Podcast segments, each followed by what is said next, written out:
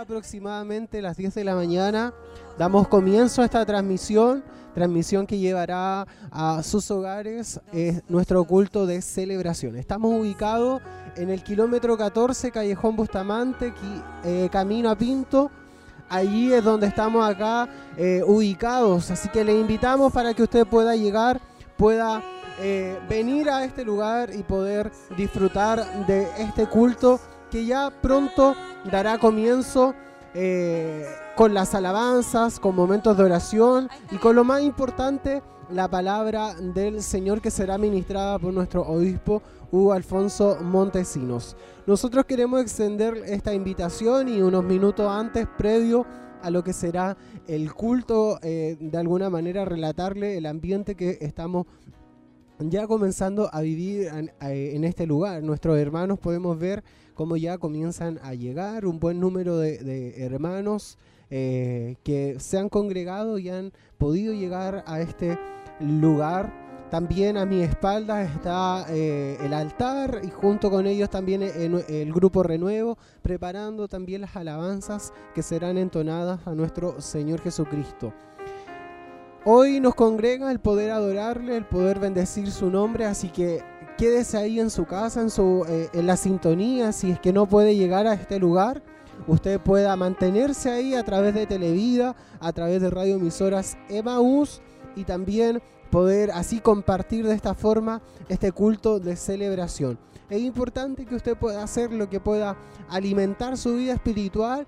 Eh, si no lo puede hacer, si no puede llegar a este lugar, están estos medios de comunicación disponibles para usted y es bueno poder hacerlo, es bueno poder compartir. También está una herramienta útil eh, eh, ahí en el Facebook, Facebook Live, usted puede buscarnos ahí en, en Televida Chillán y poder eh, dejarnos sus comentarios, sus saludos, algún, alguna palabra que tenga, petición de oración, puede registrarlo ahí en el Facebook Live y nosotros vamos a recibirlo desde acá y vamos a estar comentando sus saludos. Así que le invitamos a que pueda eh, dar utilidad a esta herramienta ahí en, en Facebook, buscarnos, buscarnos ahí y, y dejarnos sus saludos, sus comentarios.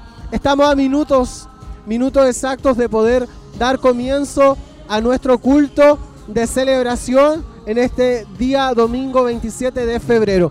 Si usted se viene añadiendo a la sintonía, le damos la bienvenida. Quédese ahí eh, en la sintonía de Televida, Radio Emisora Semaús y también a través de todas las plataformas que están disponibles para poder sintonizar nuestro culto. Estamos a momentos de dar comienzo, nosotros le invitamos, si tiene la oportunidad, puede llegar a este lugar. Estamos ubicados en el kilómetro 14, camino a Pinto, callejón Bustamante. Puede llegar a adorar, bendecir el nombre del Señor. Ya hay un grupo de hermanos y hermanas lindo que ha podido congregarse, han llegado a este lugar, así que no se pierda esta bendición. También en minutos habrá una palabra de Dios para su vida, habrá una palabra de Dios eh, que bendecirá sin duda cada vida, cada corazón. Palabra que será administrada por nuestro obispo Hugo Alfonso Montesinos. Quédese en sintonía de Radio Emisoras Emaús y de Televida. Búsquenos ahí en Facebook. Facebook Televida Chillán. Puede digitarnos y dejar sus comentarios, sus saludos. Ya nuestros hermanos han comenzado a darle alguna reacción, algún me gusta, algún comentario. Así que vamos pronto también a estar pendiente de aquellos saludos. Es nuestra invitación, es lo que queremos compartir con ustedes en esta mañana. Vamos a, no sé si ya dejamos eh, en pleno lo que está ocurriendo en este lugar. Ya ha dado comienzo a este culto. Así que hay alabanzas acá en el templo. Hay momentos de adoración, de exaltación al Señor. Y queremos compartir ya eh, lo que está haciendo este culto, este culto de celebración. Vamos entonces a dejar lo que eh, está ocurriendo acá en este lugar.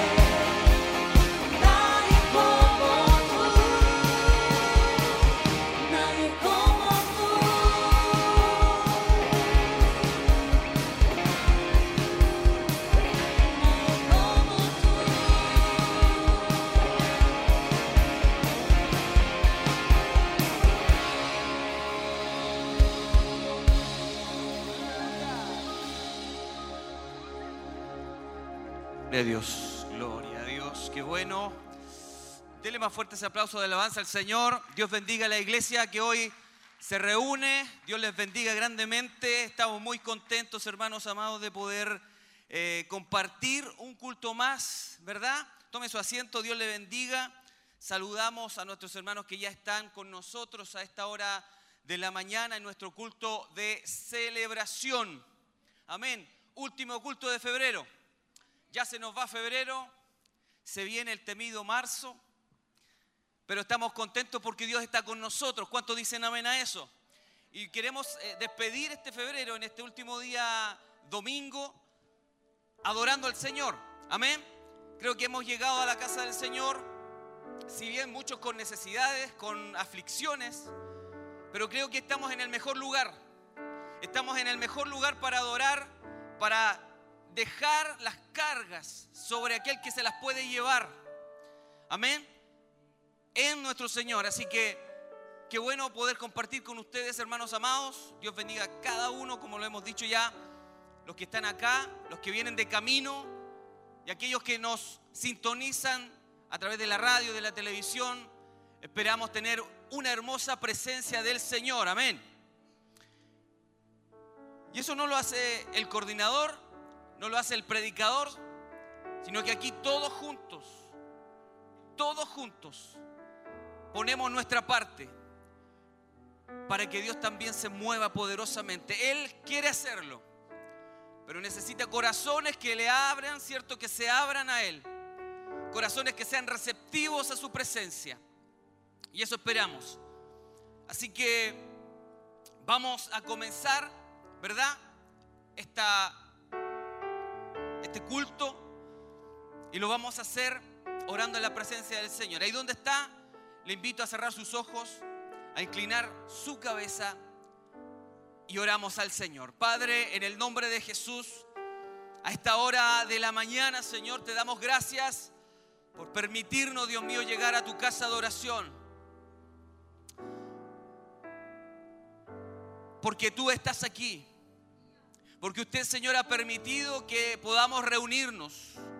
Porque usted ha permitido, Dios mío, que podamos en el día de hoy congregarnos. Hay muchos lugares en donde es difícil poder congregarse, pero le damos gracias, Señor, porque en este país, en esta ciudad podemos reunirnos, podemos adorarte con libertad, podemos exaltarte con libertad. Te damos gracias, Señor, por ello. Oramos en esta hora, Señor, para que usted tome el control de esta reunión. Oramos, Señor, para que usted tome el dominio de nuestros corazones, de nuestras mentes. Dios mío, nos despojamos de todo peso. Nos despojamos, Señor, de toda carga, de toda lucha, Señor. Y como usted lo dice, Señor, echad nuestras cargas sobre ti, Señor. Que tú la llevas. Oramos, Señor, para que usted se lleve todas nuestras cargas que nos impidan poder conectarnos contigo, conectarnos con tu presencia. Hoy queremos, Señor, adorarte con libertad, celebrar tu nombre con libertad. Ayúdanos en esta hora, Señor. Que sea un culto de bendición, que todos los que nos reunamos en este lugar podamos adorarte con libertad. Aquellos que nos sintonizan, aquellos que no están con nosotros aquí presencialmente, pero nos están viendo a través de la televisión, están a través de la radio, también puedan sentir tu presencia, Señor. Porque sin duda tú estás en todo lugar. En esta hora, Señor, oramos para que tú tomes el control, Señor, y nos ayudes, nos dirijas Ayuda, Señor, a nuestros hermanos pasilleros, porteros, todos los que estarán trabajando en, audio, en las comunicaciones. Dios mío, Dios bendiga. Señor, tú puedes bendecir a nuestros hermanos que estarán en la alabanza. Señor, ayúdanos. Que pueda haber un lindo fluir de tu presencia. Un lindo fluir de tu Espíritu Santo, Señor, en medio de tu pueblo, en nosotros, Señor. Gracias, Padre. Todo te lo pedimos en el nombre poderoso de Jesús. Amén y amén. ¿Cuántos pueden tributar un fuerte y maravilloso aplauso a la presencia del Señor. Así que le animamos, hermanos amados, a abrir nuestros corazones y poder adorar y celebrar el nombre del Señor.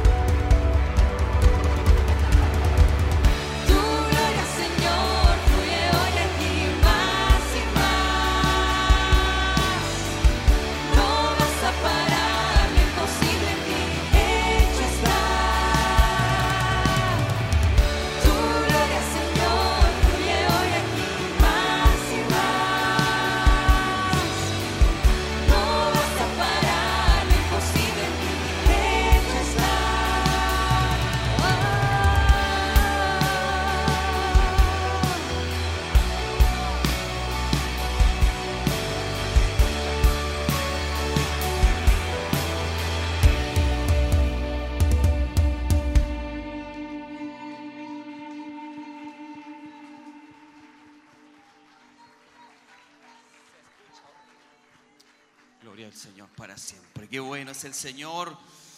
Qué bueno que estamos en esta mañana adorando su nombre. Amén.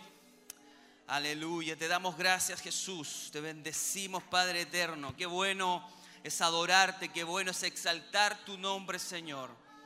Aleluya. Qué bueno es poder reunirnos juntos Señor en tu presencia. Si puede tomar su asiento, hágalo. Dios le bendiga. Gloria al Señor. Si siente de alabar al Señor, hágalo también. No hay nadie aquí que le va a interrumpir. Si siente de decir gloria a Dios, hágalo. Si siente de pararse de su asiento y exaltar el nombre del Señor levantando sus manos, hágalo. De la forma en la cual usted se sienta libre de adorar al Señor, hágalo. Gloria a Dios. Qué bueno es el Señor. Damos gracias al Señor por estar en su casa. Dios bendiga a nuestros amigos que se añaden a la sintonía de la radio, de internet. Creo que son muchos los que están ya sintonizando y esperamos que puedan ahí también ser parte del culto. ¿De qué manera, hermano Michael, puedo ser parte del culto si yo estoy eh, quizás en mi hogar, en mi trabajo, estoy muy lejos de donde están congregándose? ahí dejando su comentario en Facebook, en YouTube, diciendo de dónde nos están sintonizando, qué Dios está haciendo, qué Dios está provocando. Están juntos como familia adorando al Señor ahí. Es importante poder saberlo también y que dejen su comentario ahí en las redes para poder saber de qué lugar nos están sintonizando. Sería tremendo, sería una hermosa bendición. Gloria a Dios. Quiero compartir una palabra que se encuentra en Filipenses capítulo 4, verso 6, dice, no se inquieten por nada, más bien en toda ocasión, con oración y ruego, presenten sus peticiones a Dios y delante y denle, denle gracias. Y la paz de Dios que sobrepasa todo entendimiento cuidará sus corazones y sus pensamientos en Cristo Jesús. Si hay algo que tenemos que hacer hoy en día, ¿cierto? Es descansar en el Señor, en los momentos de dificultad y de prueba, de luchas, es entregar todo en oración delante de su presencia. Amén. Y darle gracias. Algo importante, darle gracias al Señor. Hoy día estamos quizás como humanidad, estamos viviendo cosas complejas, difíciles en el mundo y en, nuestras vidas. Quizás hoy día ha llegado más o menos, ¿cierto? Vayamos delante de la presencia del Señor entonces, presentándole en oración lo que está ocasionando, lo que hay en nuestra vida, lo que hay en su vida. Amén. Así que vamos a ir a orar. Vamos a buscar el rostro del Señor. Si usted desea arrodillarse, hágalo. Si desea estar de pie, hágalo. Cerrando nuestros ojos, cerrando nuestros ojos, inclinando nuestra cabeza en señal de reverencia delante del Señor. Vamos a ir ante su presencia. Vamos a ir delante de su presencia. Y toda inquietud que hay en nuestras vidas presentémosela delante de su presencia en oración. Amén. Padre, gracias en esta hora de la mañana. Vamos delante de tu presencia nuevamente.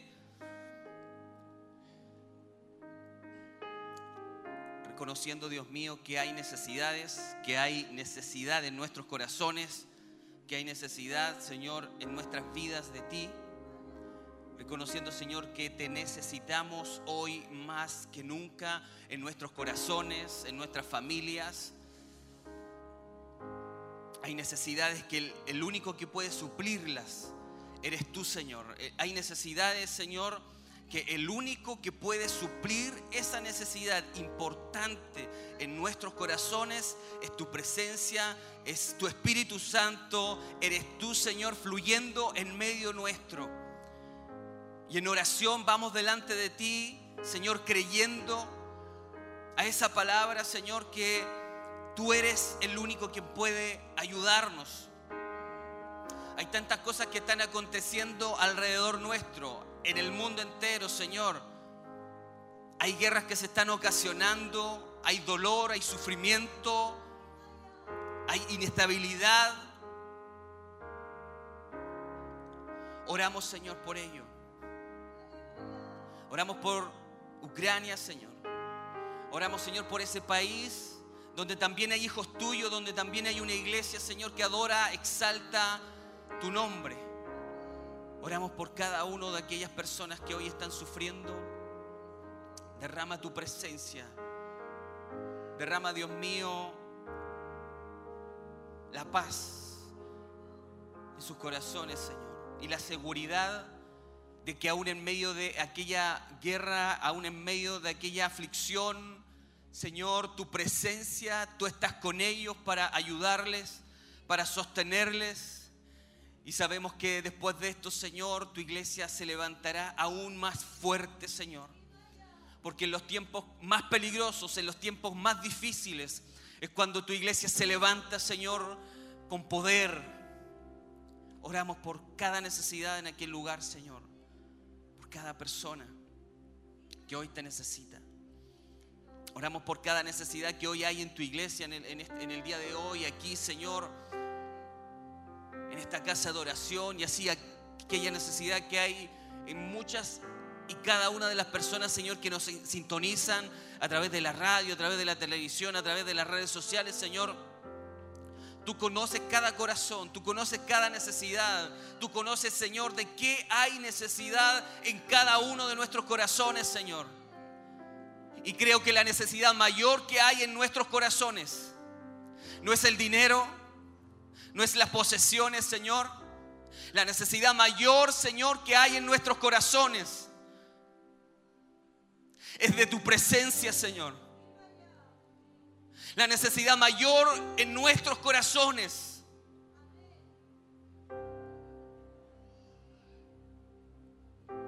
Es el fluir de tu Espíritu Santo en nuestras vidas.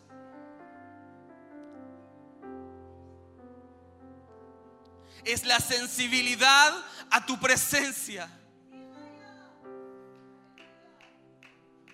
Si hay necesidad mayor en nuestros corazones, en tu iglesia hoy, es la sensibilidad a tu presencia, al toque de tu Espíritu Santo.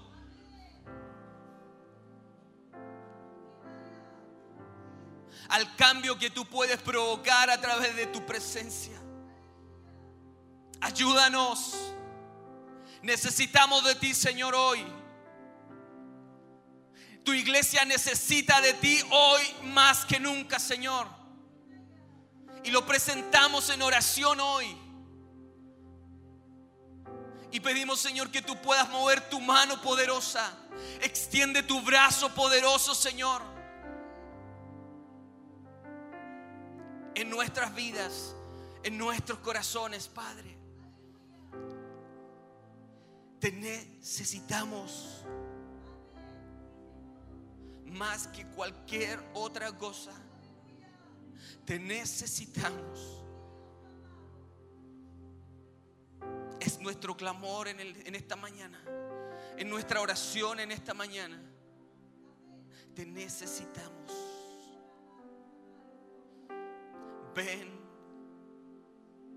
ven Señor, con el fluir de tu presencia, como un silbido apacible ven y derriba todos nuestros muros, Señor, que hay, que hemos puesto, todas nuestras corazas que hemos puesto, Señor, que nos impiden poder ser sensibles al toque de tu presencia. Conviértenos en una iglesia, Señor, sensible a tu espíritu. Gracias, Señor en el nombre de Jesús. Gracias Padre, gracias Hijo, gracias Espíritu Santo, amén y amén Señor.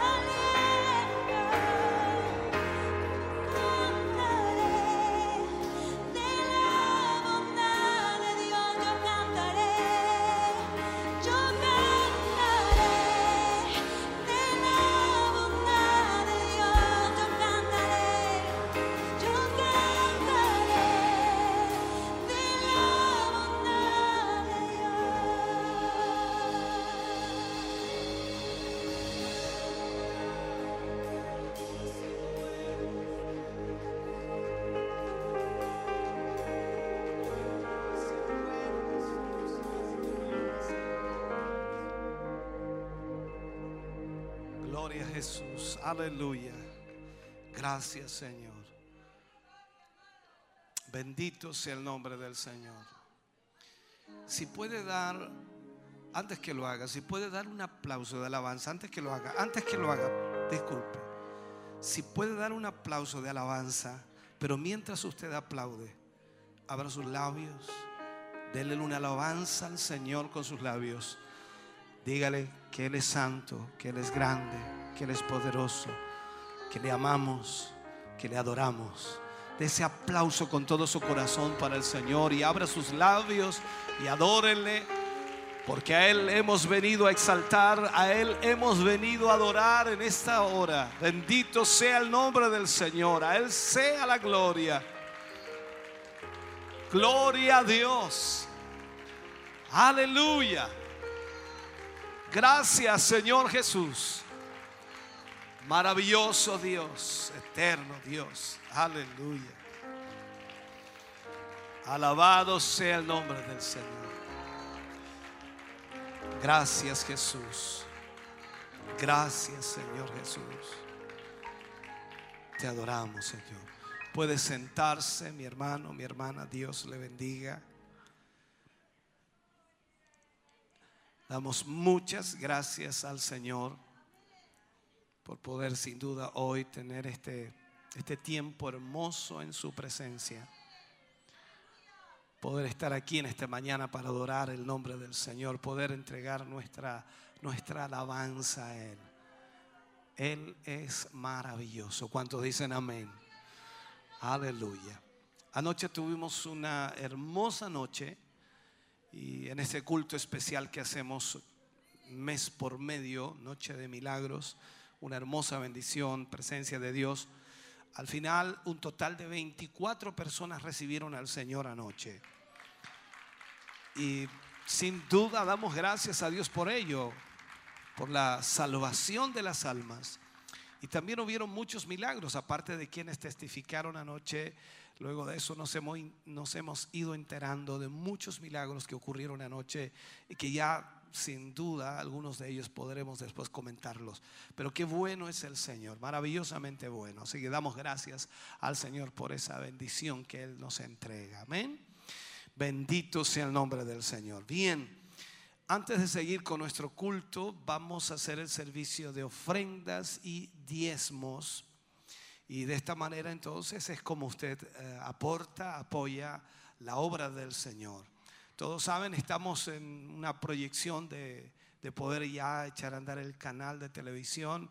Esto va a demorar uno, dos, tres, cuatro meses, no lo sabemos. Para nosotros ojalá sea lo antes posible, pero todo va a depender también de todo lo que es el área económica para poder de esa manera tener funcionando el canal. Su ofrenda, su aporte, su diezmo eh, sostiene lo que ya tenemos, lo que ya estamos haciendo.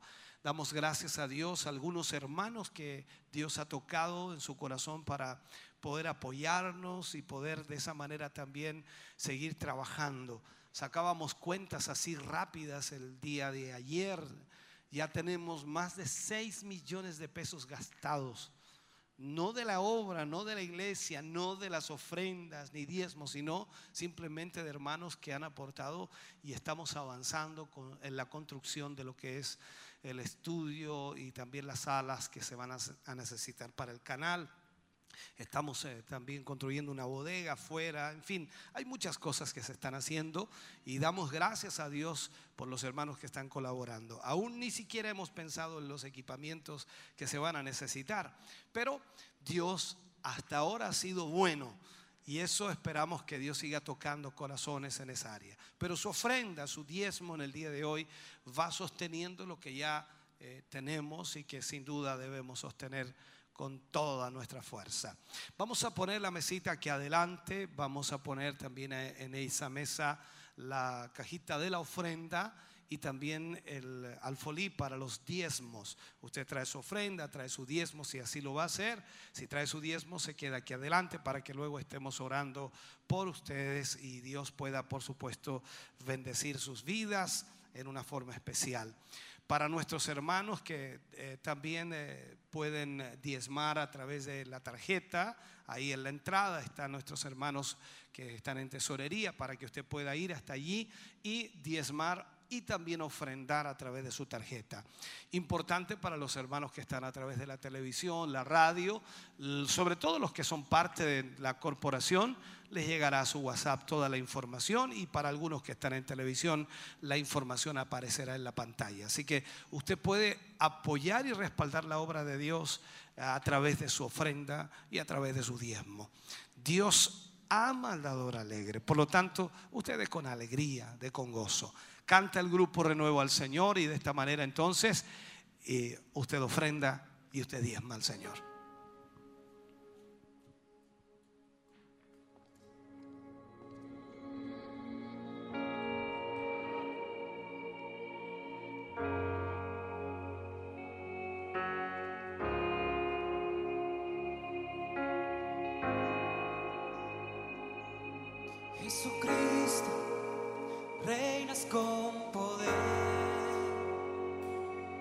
Soberano,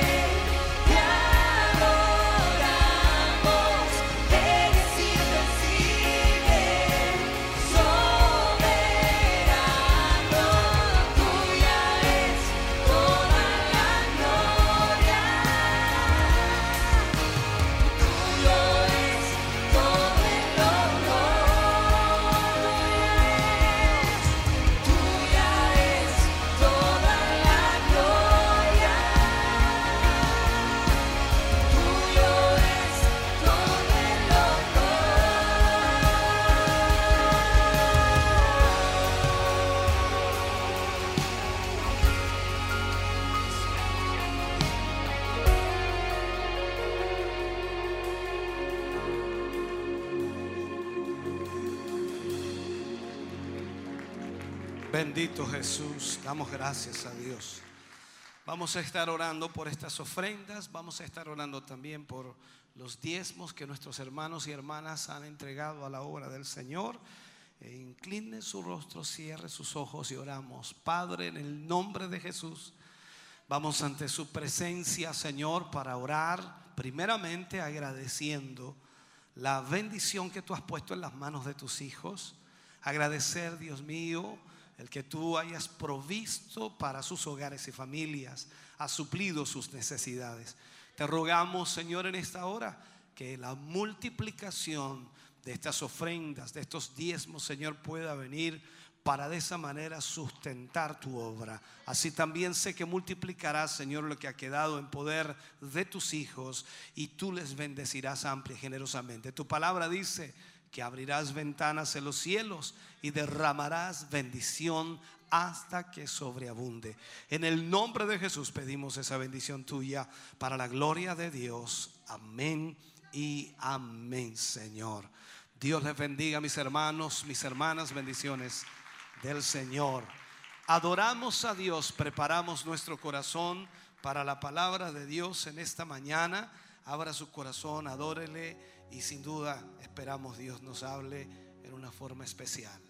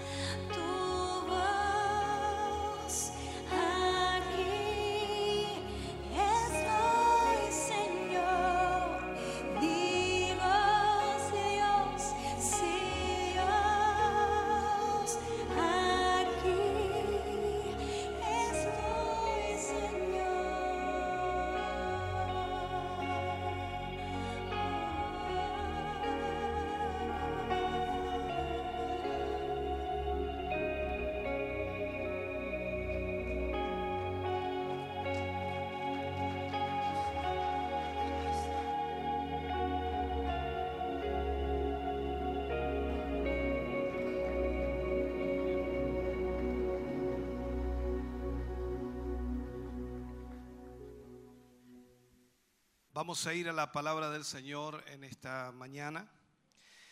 Quiero invitarles a buscar en su Biblia, en el libro de Primera de Corintios. Primera de Corintios, capítulo 3, versículo 16.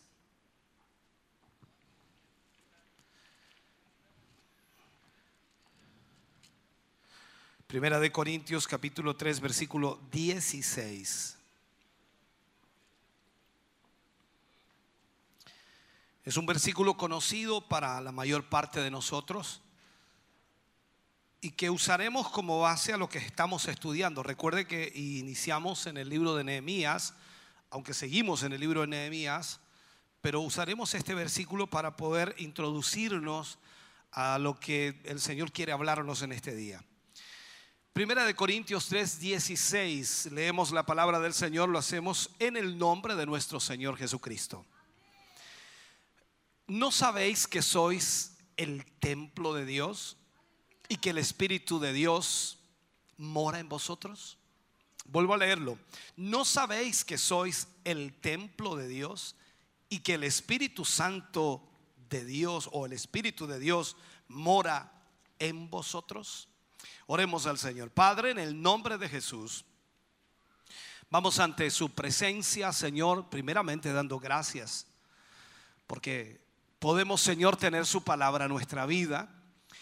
Y esperamos, Señor, que en estos minutos o tiempo que utilicemos para predicar su palabra, usted hablará a nuestro corazón y vida.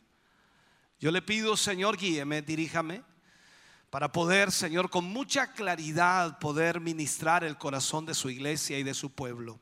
No tan solo de quienes están aquí reunidos en esta mañana, sino también aquellos que están a través de la radio y la televisión, recibiendo y recepcionando, Señor, este culto.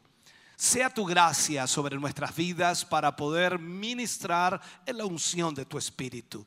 Pedimos esa gracia divina tuya para la gloria de Dios. Amén y amén, Señor. Fuerte ese aplauso de alabanza al Señor.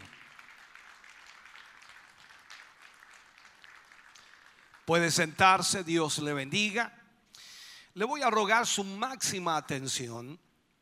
A veces eh, el predicador dice, póngame atención porque el mensaje que voy a predicar me cuesta entenderlo a mí, así que a usted también le costará. Es una realidad que a veces predicamos algo que es más allá de lo que estamos acostumbrados a oír, en la profundidad de la palabra. Y es interesante poder profundizar. La escritura dice, y Jesús mismo dijo a sus discípulos, escudriñad las escrituras, porque en ellas os parece que tenéis la vida eterna. Escudriñar, como sabemos, es un término minero que significa extraer de lo profundo y no podemos hacer otra cosa que nosotros ir profundizando cada vez más en la escritura para conocer el propósito de Dios. Hoy hablaremos acerca de la estrategia de Dios. Recuerden el libro de Nehemías, estábamos hablando de la restauración de las puertas, que es el ministerio, y por supuesto al mismo tiempo estamos viendo ahora cómo Dios usará eh, la estrategia o qué estrategia Dios usará para levantar el ministerio o para que el ministerio funcione. Entonces vamos a entrar en los pensamientos de la estrategia de Dios, sobre todo para los últimos tiempos en los que estamos viviendo. Hablaremos entonces acerca de la reedificación de esta puerta, que es trayendo el ministerio de regreso a lo que Dios quería o planeó que fuera. Dios deseaba que el ministerio funcionara de tal o cual manera y ahí es donde nosotros debemos entonces buscar cuál es la estrategia que Dios va a usar.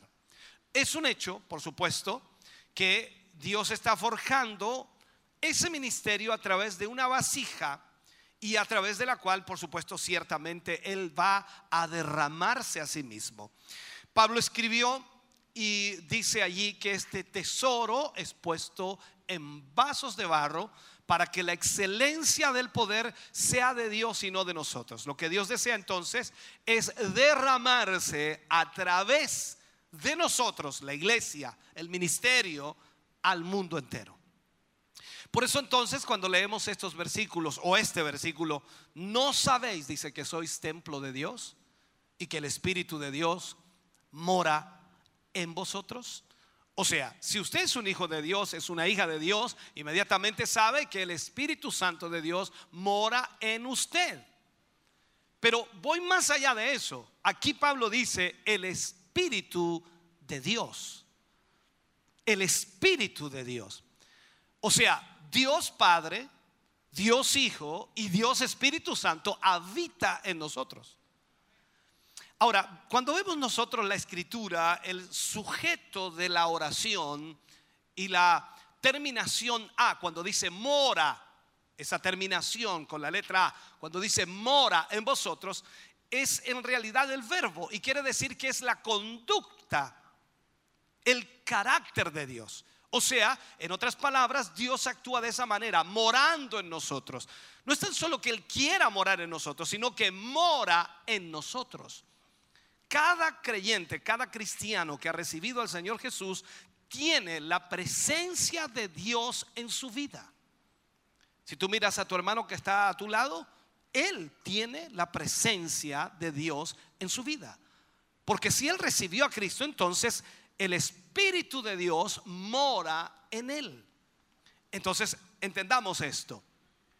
Esa es la conducta y la característica de Dios, morar en nosotros. Dios nunca va a hacer lo opuesto o lo contrario a lo que el verbo diga. Si el verbo dice que mora en nosotros, Dios qué va a hacer? Morar en nosotros. Cuando nosotros vamos a la escritura y vamos al Salmo 103, versículo 3, solamente para ver esto, para como un ejemplo, dice, quien perdona todas tus iniquidades. Quien perdona todas tus iniquidades. Veamos esa frase primero.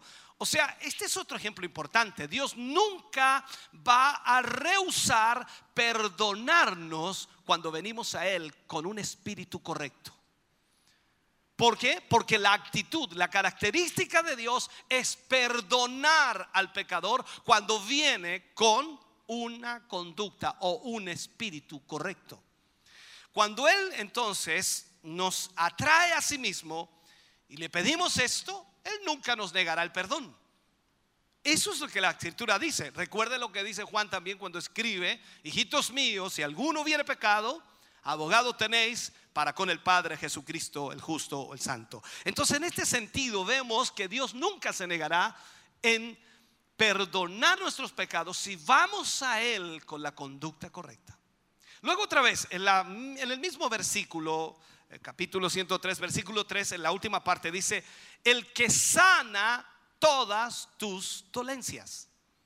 El que sana todas tus dolencias. Primero el verbo era perdonar, el segundo verbo que aparece aquí es sanar. O sea, ahí tienes otro ejemplo más. Y, y, como es Dios quien es el objeto de la oración, entonces el carácter de Dios la actitud de Dios es sanar. Entendamos esto. Esto no es algo por lo cual tú debes rogarle a Dios que haga. No es algo de, de, lo, que, de lo cual tú tengas que convencer a Dios de que es correcto hacerlo o no. El propio carácter de Dios es perdonar los pecados de los pecadores que vienen a Él. El carácter de Dios es ese. Y el carácter de Dios es sanar nuestras dolencias. Quiero que puedas entender esto. Entonces venimos a esto cuando vemos en nuestro texto en lo que estamos utilizando. Primero, cuando habla Pablo, dice Dios mora en nosotros. Como ves entonces, el sujeto aquí es Dios. Los hermanos que están estudiando en los estudios de predicación, aquí vemos que el sujeto es Dios y el verbo es morar. Entonces es un verbo que significa que es el carácter y la conducta de Dios morar en su pueblo. Por eso también la escritura dice que donde hay dos o tres congregados en su nombre, ¿qué sucede allí? Dios está en medio de ellos. ¿Por qué? Porque Dios mora en nosotros. Ahora, Dios nos creó así. De esta manera fue como Dios nos creó. O sea, ese fue su mismo propósito eh, para crear la raza humana. O sea, Él Él desea morar en esa raza humana. Fue creado de esa manera el ser humano y Dios desea morar en la raza humana. Entonces, cuando aprendemos esto, hermano querido, cuando aprendemos esa realidad es impresionante, es maravilloso, nuestra vida cambia, nuestra perspectiva cambia, todo es diferente porque entendemos que el Señor mora en nosotros y usted puede decirlo, Él mora en mí. Alguien puede indicarlo no, no creo, no, Él mora en mí, ¿por qué? Porque soy hijo de Dios. Y como soy hijo de Dios, como le recibí, como le acepté, la palabra de Dios dice, no sabéis que sois templo del Espíritu de Dios y que el Espíritu de Dios mora en vosotros. Entonces, hay una verdad que quiero implantar aquí en este sentido y quiero tratar de mostrársela porque porque la fe es, hermano querido, edificada sobre este tipo de principios. Nuestra fe está basada en este tipo de principios. Si nosotros no supiéramos que Cristo mora en nosotros, nuestra fe estaría totalmente distorsionada. Entonces, esto es el carácter de Dios. Dios desea morar en nosotros. Nosotros somos el templo del Espíritu Santo. Y el diablo sabe esto. El diablo sabe esto. Y si hay algo que él quiere destruir, hermano querido, es nuestra confianza en esta verdad. El diablo no quiere que nosotros confiemos en esta verdad o que nos aferremos a esta verdad. Entonces el diablo está tratando de que nosotros dudemos de lo que la palabra de Dios dice. Pero ¿cómo dudar cuando Pablo dice, no sabéis que sois templo del Espíritu de Dios y que el Espíritu de Dios mora en vosotros. Entonces, ¿por qué el diablo quiere destruirnos? Quiero enseñarle esto. ¿Qué pasa cuando usted o yo hacemos algo malo? ¿Qué sucede cuando usted y yo hacemos algo malo? Porque aquí está el concepto, que esto es lo que debemos aprender. Lo que el diablo viene a decirte es, Dios se fue. Él ya no mora en ti, porque mira lo que hiciste, mira lo que hiciste, mira lo que hiciste. Hiciste algo malo, así que ya Dios no mora en ti. ¿Cuántos de ustedes, hermanos queridos, piensan de esa manera? Y piensan que porque pensaron algo, hicieron algo malo, ya el Espíritu de Dios se fue. Ya no está. ¿Sabe? El diablo es un mentiroso. Dios sabe lo que tú hiciste. Pero quiero que aprendas esto. Él continúa morando en ti. Él no se va. Escúchame bien, te quiero enseñar esto, no te apresures a pensar, solo escucha, escucha lo que te estoy diciendo. Dios sabe lo que tú hiciste y Él continúa morando en ti. Entonces, ¿qué es lo que hace Dios? Mientras mora en ti, Él va a tratar con aquellas cosas que no deben estar ahí.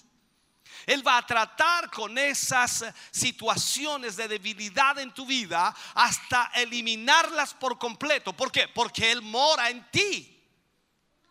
Si Él no morara en ti, si Él no morara en mí, nuestra vida sería un caos. Nuestra vida estaría perdida sin esperanza. Nuestra vida estaría en el pecado más terrible de esta sociedad. Pero porque Él mora en ti y en mí, cada día hay algo que está siendo cambiado. Cada día hay algo que está siendo transformado. Porque Él mora en ti y en mí. O sea, tú y yo somos su su templo. Entonces, es el Señor de la mansión, por decirlo así, y tú tienes que saberlo. Él es el Señor que habita en tu vida. Déjame explicarte esto. Tú y yo sabemos que no me refiero aquí cuando hacemos algo malo, no me refiero, por ejemplo, a asesinato o adulterio. Voy a poner eso como ejemplo. Yo me refiero a cuando nosotros hacemos aquellas pequeñas cosas feas. Voy a ponerlo más claro.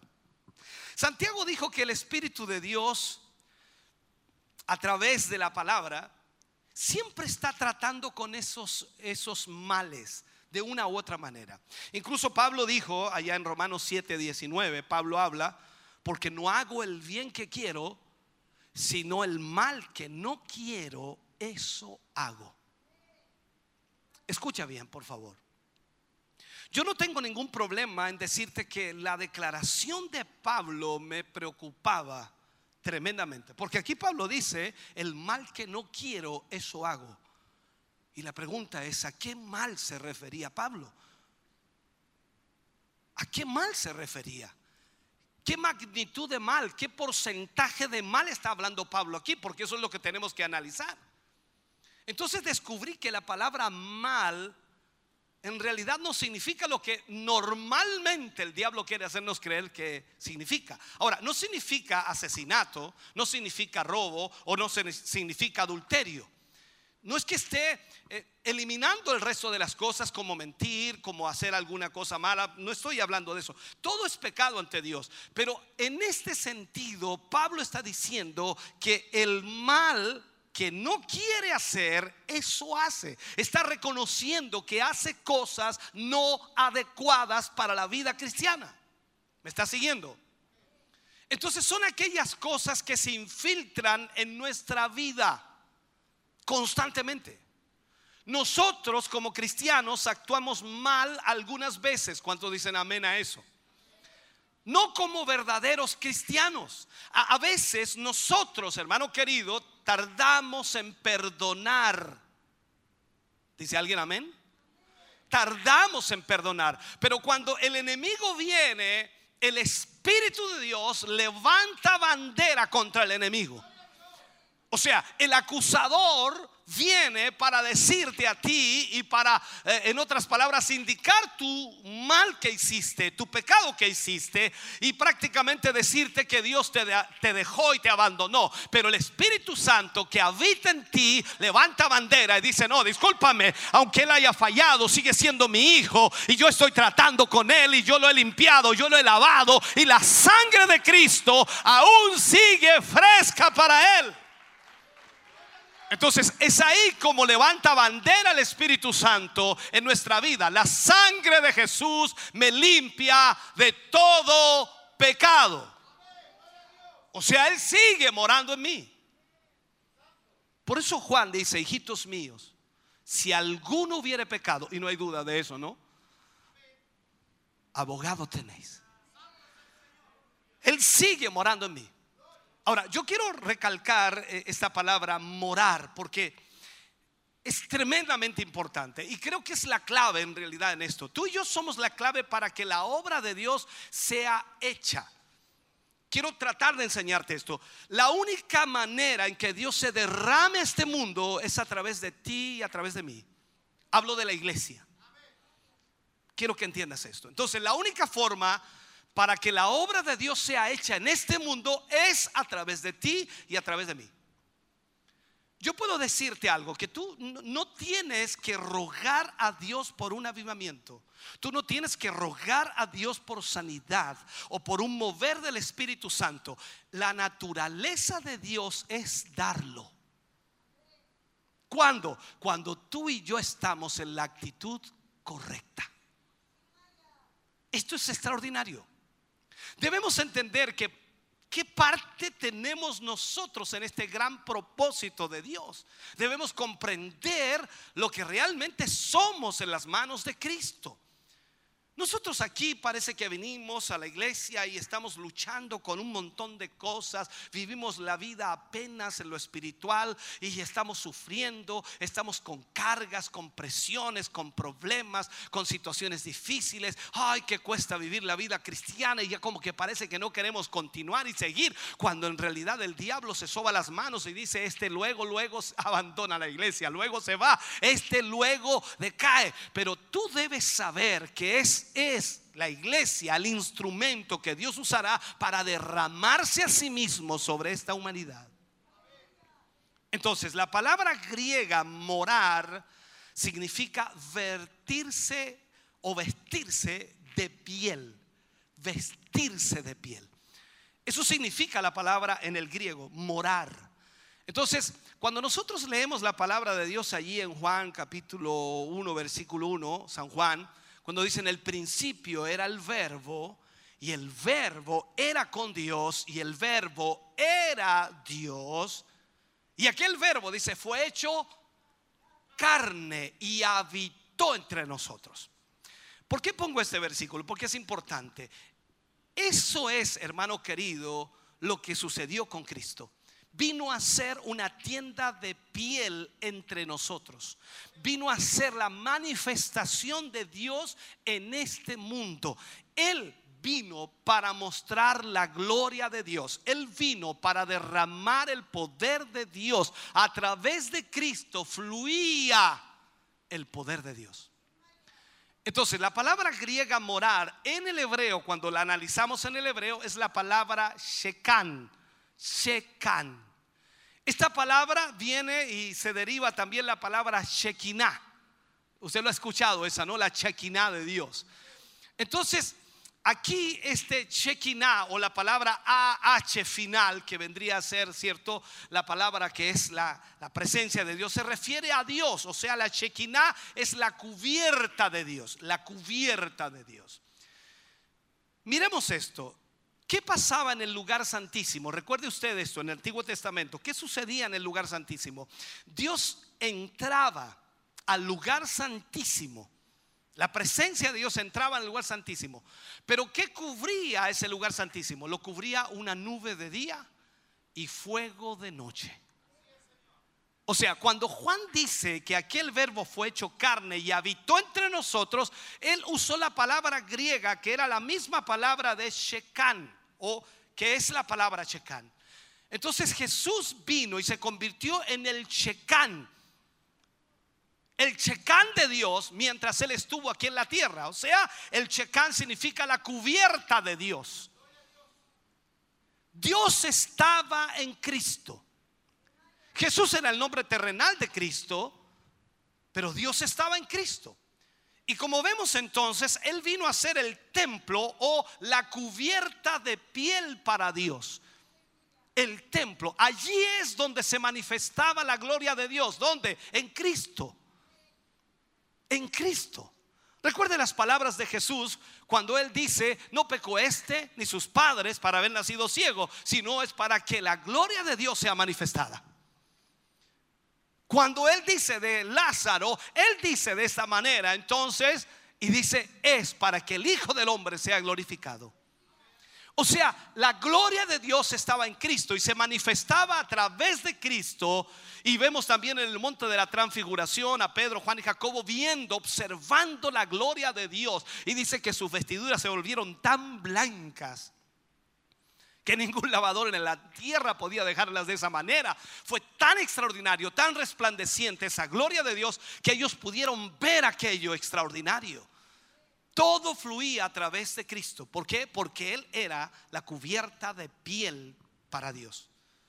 Allí es donde se manifestaba la presencia de Dios. Entonces cuando llegó el tiempo para que Jesús regresara al cielo, los discípulos le rogaron que se quedara. Pero Jesús, ¿qué le respondió cuando vemos en Juan 16, 7? Allí aparece eso y dice, pero yo os digo la verdad, os conviene que yo me vaya os conviene que yo me vaya. Porque si, si no me fuera, dice, el consolador no vendría a vosotros, mas si me fuere, os lo enviaré. ¿Recuerda usted esa palabra, no? O sea, él tenía que irse, le convenía a los discípulos que Jesús se fuera para que el consolador pudiera venir. Jesús dijo, el que estuvo con ustedes estará en ustedes. Cuando usted lee la escritura y comienza a analizar cada palabra que allí aparece, usted comienza a entender lo que somos realmente en Cristo. O sea, el que estuvo con ustedes, ¿quién estuvo con ellos? Los discípulos, ¿quién estuvo con ellos? Cristo. El que estuvo con ustedes, ahora, cuando yo me vaya, estará en ustedes. Por eso les dijo también, mayores obras que estas haréis. Ahora, ¿qué es lo que dice eh, esto acerca de nosotros? ¿Qué enfoca acerca de nosotros? Eso dice que lo que era el Espíritu Santo en el tabernáculo en Israel, lo que era en el templo, lo que fue Jesús en la carne mientras estaba, por supuesto, encarnado en esta tierra, es lo que es ahora la iglesia. Eso es lo que tenemos. esa cobertura cubierta de piel o esa cubierta que tenía en el Antiguo Testamento y traía la presencia de Dios, ese, esa, esa cobertura que tenía Cristo, que estaba sobre él y que manifestaba la gloria de Dios, ahora está en nosotros. O sea, la única manera de que la gloria de Dios sea vista en esta sociedad es a través de ti y a través de mí. Pareciera un poco egocentrista, ¿no? Pareciera un poco orgulloso de nuestra parte decirlo así, ¿no? Como se, ya no tengo la palabra, se me escapó la frase que iba a decir. El punto es que pareciera que nosotros somos muy, no, son muy orgullosos estos evangélicos, se creen, se creen el cuento de que ellos son los únicos. No, la Biblia lo dice el Espíritu Santo de Dios habita en nosotros. Y para que el mundo, la sociedad pueda ver ese Espíritu Santo, ese poder de Dios fluir, nosotros debemos saber quiénes somos y actuar de la manera correcta para que la gloria de Dios sea derramada. Entonces, ¿qué es lo que sucede aquí? Dios ha puesto el mismo fuego y la misma vida, el mismo poder que estuvo en el Antiguo Testamento, que estuvo en Cristo Jesús, lo ha puesto en su iglesia y ha prometido que habitará en ellos para siempre. Para siempre. Bendito sea el nombre del Señor. Entonces, entendamos esto. Por 33 años nuestro Señor Jesús fue la tienda de piel para Dios, en donde Dios se manifestaba, en donde Dios se glorificaba, en donde Dios obraba, en donde Dios sanaba, en donde Dios libertaba, en donde Dios mostraba su carácter, su actitud. Dios quería estar con los discípulos. Dios quería obrar en ellos. Y Dios se manifestó a través de Cristo. Entonces, en el Israel antiguo, el Shecán era la nube y el fuego. Esa nube no era el Espíritu Santo, ese, ese fuego no era el Espíritu Santo, sino que era el Shecán, la cubierta. Ahora, Dios ha puesto su gloria en su iglesia. Trataré de explicarte eso mejor. La iglesia tú y yo somos la cubierta de Dios para su gloria. La cubierta de Dios para su gloria. O sea, esa gloria solo puede ser vista a través de nosotros. Aquí nos deja una complejidad, ¿no? Aquí nos complica la vida porque dice, pero ¿cómo, eh, pastor, este no sabe quién soy yo? Yo, yo soy reforme como evangélico, yo soy oh, soy re malo espiritualmente, ando por los suelos, pastor. ¿Qué se va a manifestar Dios en mí? Si lo único que pido es que Dios me toque en su misericordia. Te estoy diciendo lo que eres en Cristo. El cómo te sientas es otro problema. Eso es lo que tú tienes que lidiar con tu vida y decirle al diablo que retroceda. ¿Por qué? Porque tú eres hijo de Dios. Tú eres hijo del rey, tú eres hijo de Dios, tienes la presencia de Dios en tu vida. Hermano querido, deja de ser ese gatito, conviértete en el león que tienes que ser porque Dios está en tu vida. Deja ya de sufrir y deja ya de, de, tirarte al suelo pensando que no eres nada cuando en realidad eres hijo de Dios. Dice que a los que le recibieron les dio autoridad de ser llamados hijos de Dios. Entonces, esa gloria puede ser vista a través de nosotros. Ese hermano querido es la razón por la cual el mundo es así allá afuera. Mira lo que te voy a decir. Por eso es que el mundo es como es hoy día. Porque el mundo es el reflejo de lo que la iglesia es. Tú te quejas si tú dices el mundo está mal. ¿Qué estás diciendo? La iglesia está mal. Si la iglesia estuviera bien, si entendiera lo que somos, la gloria de Dios estaría derramándose. Entonces el mundo es el reflejo de lo que es la iglesia. Y Dios solo puede ser visto a través de la iglesia. ¿Cómo el mundo va a ver a Dios? ¿Cómo el mundo va a, conocer a Dios? ¿A través de qué? Solo a través de nosotros, la iglesia. Hemos llegado a ser lo que era el templo del Antiguo Testamento, la habitación de Dios. Recuerde que Él habitaba allí en ese templo. Ahora, en primer lugar, la iglesia debe saber quién es ella. Nosotros como iglesia debemos saber quiénes somos en Cristo Jesús. Entonces, si nosotros realmente supiéramos quiénes somos, el diablo se sacudiría y temblaría cada vez que uno de nosotros se acercara a algún territorio que el diablo domine. Mira lo que pasaba con Jesús para hacerte gráfico esto. Jesús llegó a la región de Gadara, todos saben esa historia. Apenas pisó, bajó su pie de la barca, apenas pisó ese lugar, los demonios corrieron hacia él. ¿Y qué le dijeron? ¿Por qué has venido a atormentarnos antes de tiempo? Esto es como que había un trato, como que eh, eh, hay un tiempo para, para yo gobernar este, este lugar, para yo manifestarme en este lugar, para yo trabajar en este lugar, para yo destruir en este lugar. Pero el Señor llegó antes de tiempo. ¿Se fija o no? Apenas Jesús llegaba, los demonios se manifestaban. Donde Jesús llegaba, las enfermedades se iban. Donde Jesús llegaba, la gente era sanada, libertada. Incluso lo que Jesús tocaba se resucitaba. El hijo de la viuda de Naín solo tocó el féretro, ni siquiera habló palabra. Tocó el féretro. Instantáneamente ese muchacho recobró la vida. O sea, ¿por qué? Porque el poder de Dios estaba en él. Él era la cobertura de Dios. La gloria de Dios se manifestaba allí.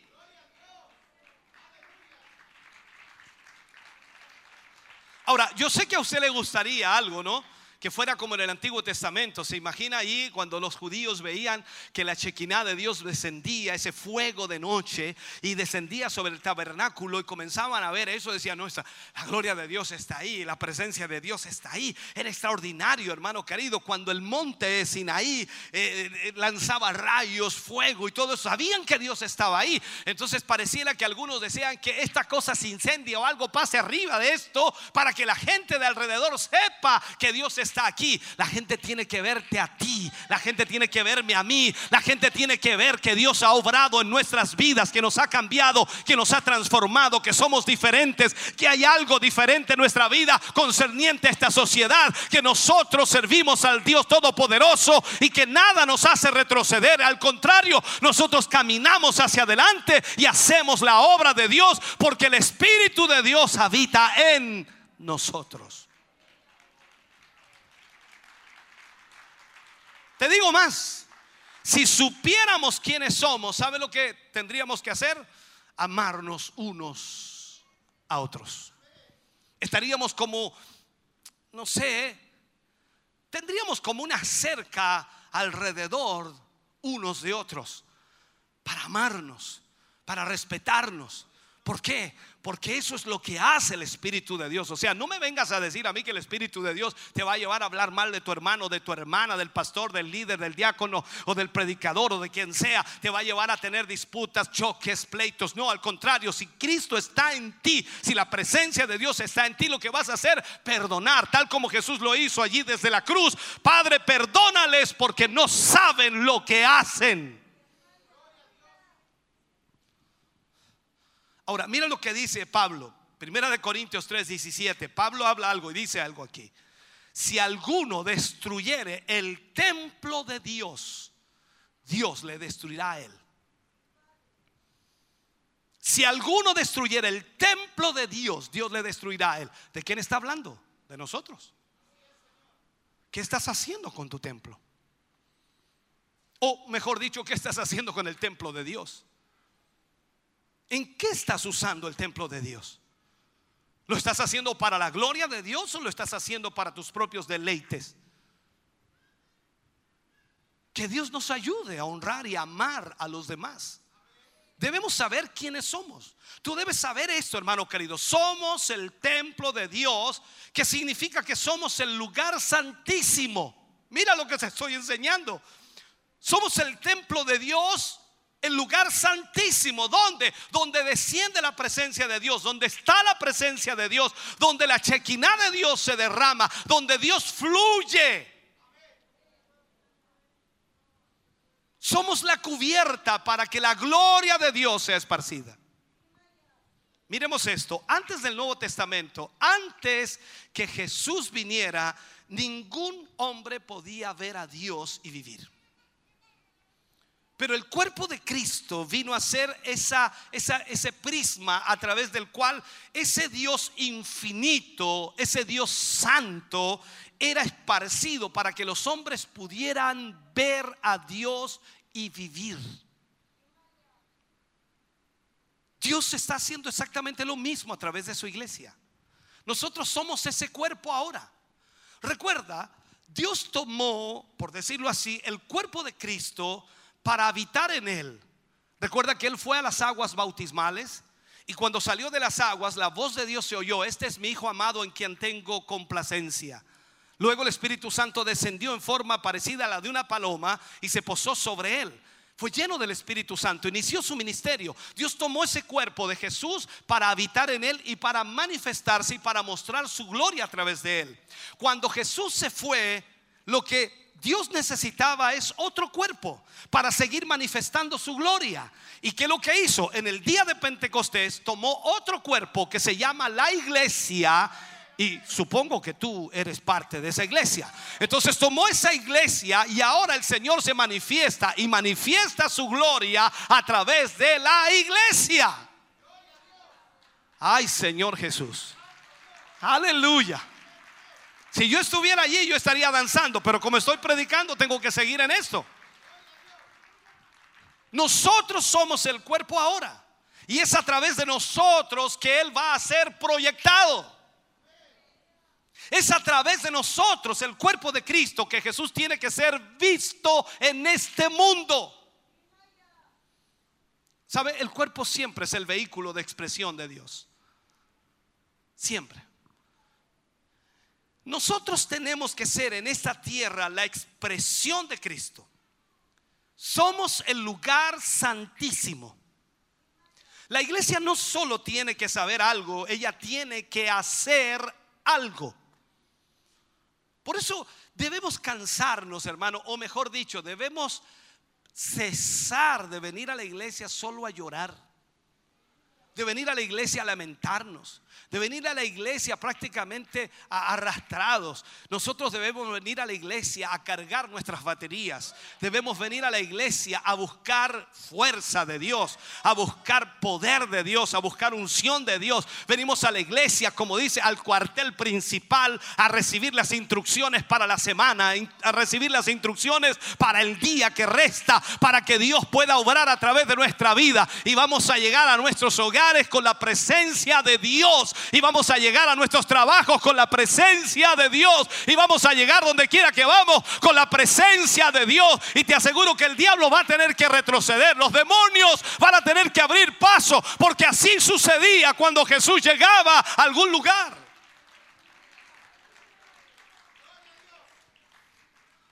Cuando vemos en la escritura lo que sucedió en el libro de Hechos, Hechos capítulo 2, versículo 16, Pedro viene y habla y dice, más esto es lo dicho por el profeta Joel. O sea, esto es lo que dijo Joel y está sucediendo ahora.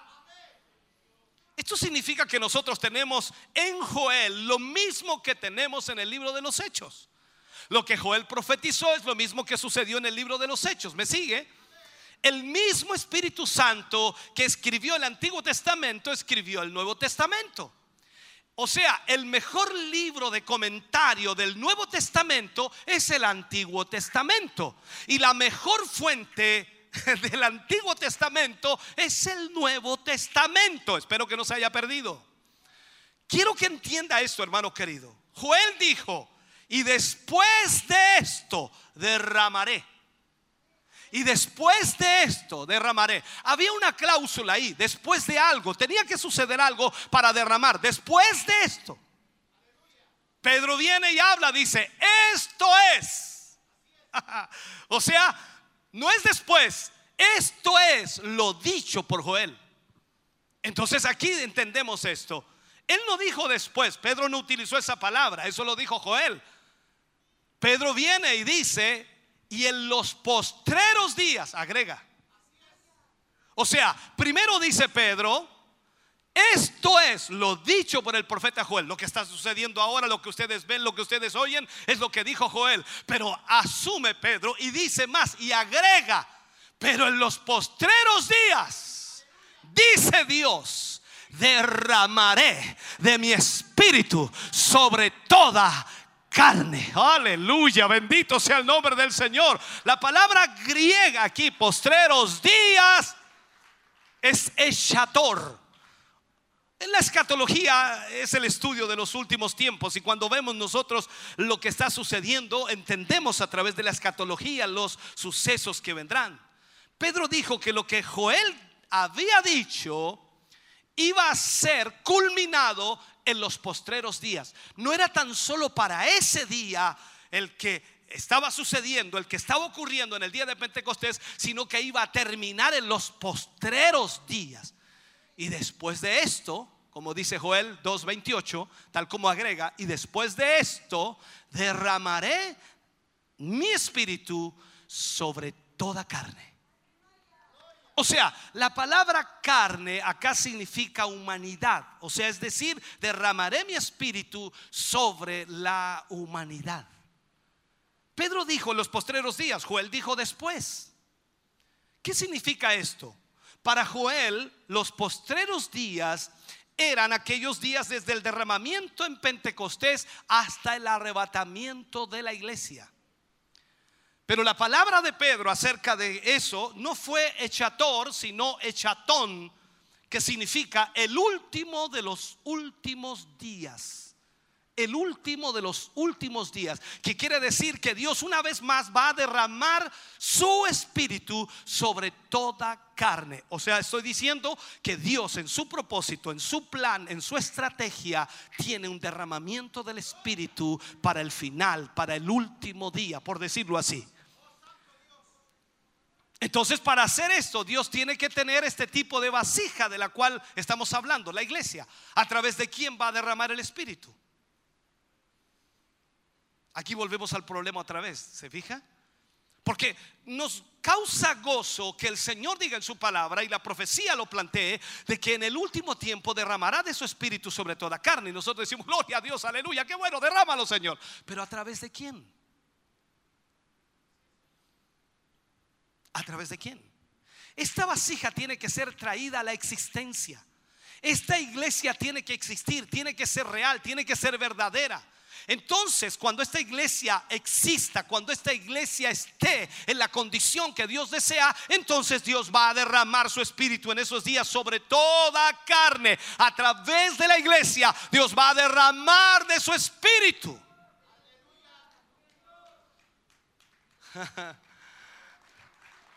Bueno, por lo menos me di cuenta que algunos entendieron, ¿no?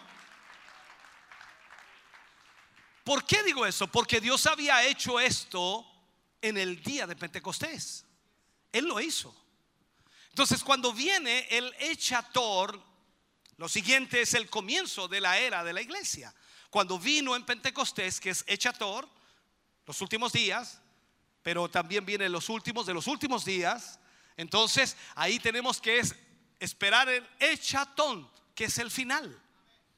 Cuando existe una iglesia renovada y lista, y cuando me refiero a renovada, es transformada, cambiada, regenerada, nueva criatura, entonces esa iglesia, cuando exista, Dios va a derramar su espíritu sobre todo el mundo a través de ella.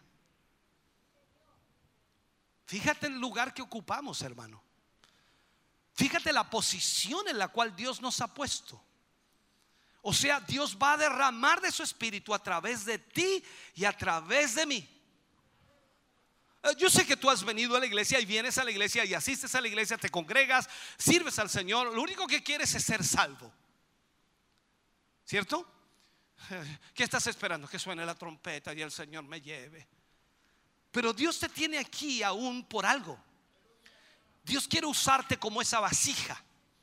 Es como quebrantar esa vasija. ¿Te ha pasado a ti, no? Aquí se nos ha caído varias veces este vaso eh, y, de hecho cuando cae se derrama todo lo que tiene y contiene dentro. Eso es lo que Dios quiere hacer. No es hacerte caer.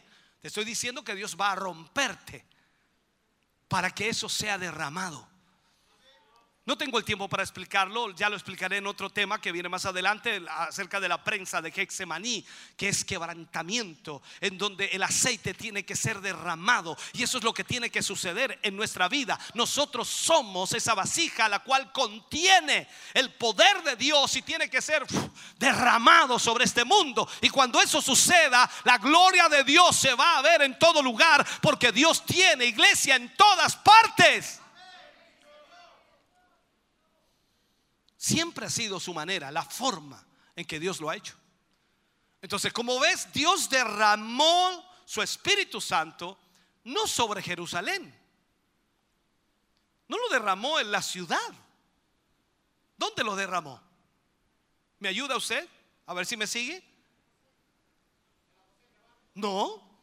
¿Dónde lo derramó?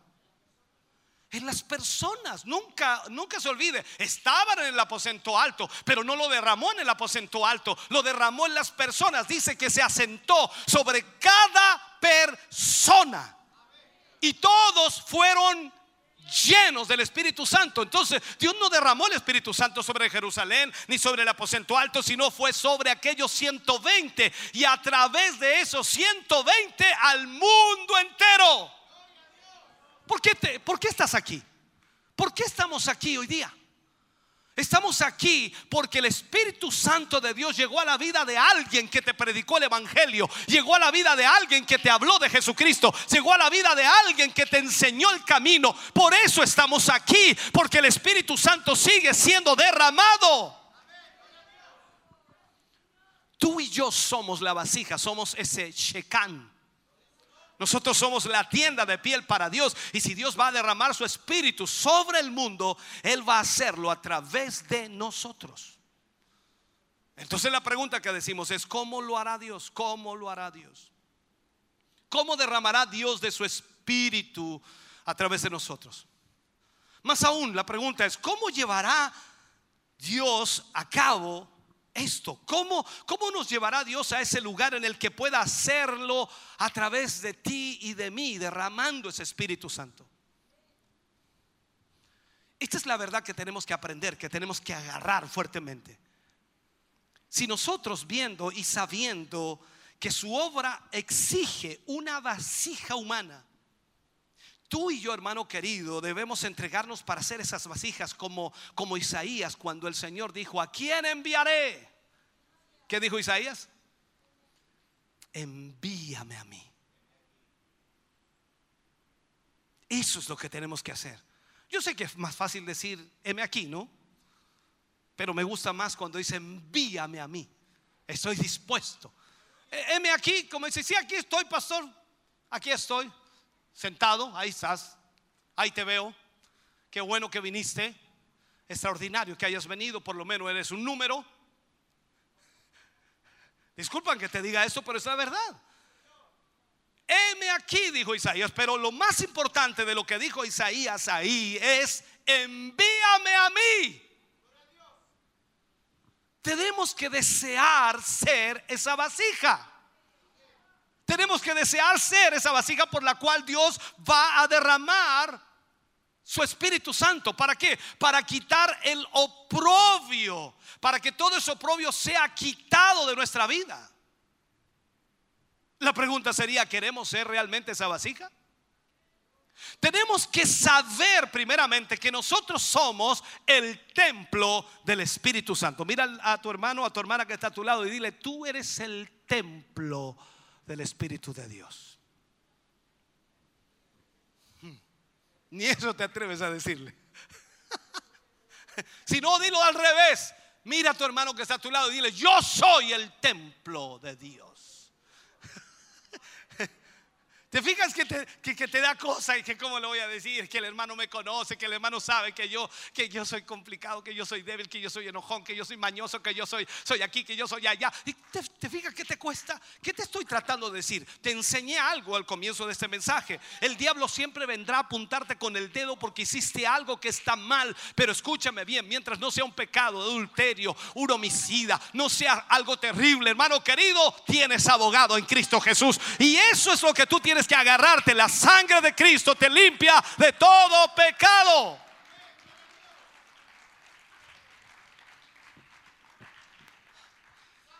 Entonces, cuando tú sabes que eres la vasija de Dios, que eres el templo de Dios, que Dios habita en ti, eso realmente, hermano querido, al saber eso, el enemigo se te pone a la defensiva todo el tiempo. Cuando tú y yo nos vemos en el uno al otro, por ejemplo, cuando nos observamos, y, podemos decir que el Dios al cual oramos vive en una persona, entonces es extraordinario lo que pasa allí. Tú y yo vamos a avanzar cuando realmente reconocemos de que somos ese cuerpo, de que somos esa iglesia, que somos esa vasija, que somos ese templo, que somos ese vehículo a través del cual Él va a derramar el avivamiento en los postreros días. El avivamiento va a venir y Dios lo va a derramar a través de nosotros. Dios, hermano querido, nos está llevando ahí ahora. Dios está preparándonos para eso. Para que tú y yo sepamos lo que Él va a hacer. Él está haciéndonos conforme a su propio ideal. Imagínate lleno del Espíritu Santo. Llegas a tu casa, llegas a tu trabajo, conversas con personas, vas a, impactarlos. Te aseguro que en una semana tendrías uno, después dos, tres, cuatro, cinco. En el lapso del año tendrías 20 personas nuevas aquí. ¿Y quién las trajo? Ese hermanito que está ahí. Ese hermanito. ¿Y por qué las trajo? Es que está lleno del Señor. Ese hombre abre la boca y toca corazones. No, pero te vas de la iglesia, te vas y ¿cómo, cómo? ¿Tú, tú eres evangélico. Sí, ahí estoy haciendo el empeño, caminando en el Señor. Es difícil, es complicado, hay hartos problemas, hay hartas dificultades. Linda la prédica. Linda la prédica. Te preguntan, ¿eres evangélico? Amén. Gracias al Señor, Él me salvó, me redimió, me perdonó. Él cambió mi vida desde el día que lo conocí. Comienzas a hablarle lo grande que ha hecho Dios contigo y cómo Dios ha obrado, cómo Dios ha hecho. Y la persona te mira con unos ojos medio llorosos y te dice, y Él tendrá misericordia de mí. Claro que tendrá misericordia. Repite conmigo, Señor de los cielos. Oiga, hermano querido, Dios se va a mover en una forma extraordinaria.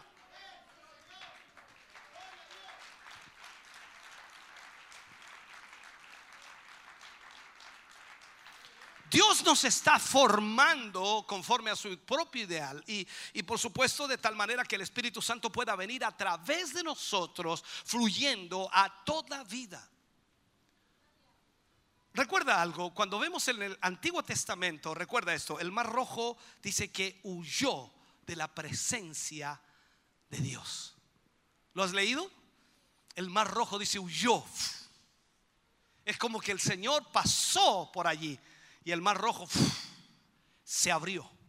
Así es como Dios otra vez está forjando una vasija a través de la cual la presencia de Dios pueda venir y la maldad sea quebrantada totalmente y aquellos a quienes el enemigo ha tenido cautivos a su voluntad puedan ser liberados y nacidos del Espíritu Santo. Esa es la vasija que Dios está forjando. Esa vasija somos tú y yo, la tienda de piel de Dios, el lugar santísimo. Suena muy grande, ¿no? Suena tremendamente grande. Es que es grande. Somos el lugar santísimo donde se derrama el Señor. No se derrama aquí en estas cosas. No se derrama aquí. No se derrama dentro de esto. Se derrama aquí. Aquí se derrama el poder de Dios.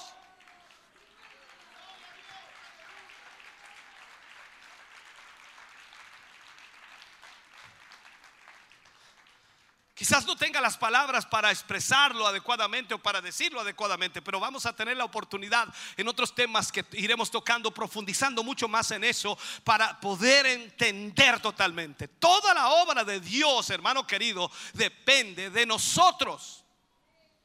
Depende de nosotros. Suena tremendamente grande. Es que es grande. Toda la obra de Dios depende de nosotros. Veamos algo. Antiguo Testamento, vemos a Esther en el momento en que estaba sucediendo algo terrible, cuando estaba prácticamente todo perdido, todos los judíos iban a ser eliminados en un solo día. En un solo día. Estaba determinado. Y Mardoqueo empezó a hablar a su sobrina que ahora era reina. Eso aparece en Esther 4:14. Y él le dice en esta frase, ¿y quién sabe si para esta hora has llegado al reino? O sea, ¿quién sabe si solamente eres reina para liberar al pueblo? No porque eres linda, no porque eres bonita, no porque eres graciosa, no porque eres eh, hermosa, no, no, no, no, no. No porque piensas que tienes aptitudes o, o actitudes correctas para ser reina. ¿Quién sabe si solo has llegado al reino para esto?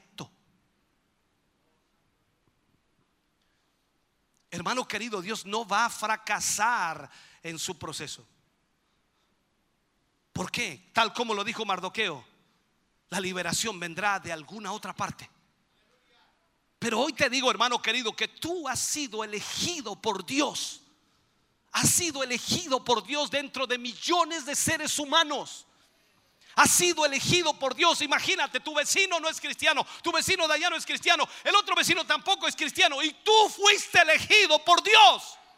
El Dios del cielo, el Dios eterno, el Dios creador de todo el universo, el Dios que hizo todo, te escogió a ti, me escogió a mí para ser hijos de Él.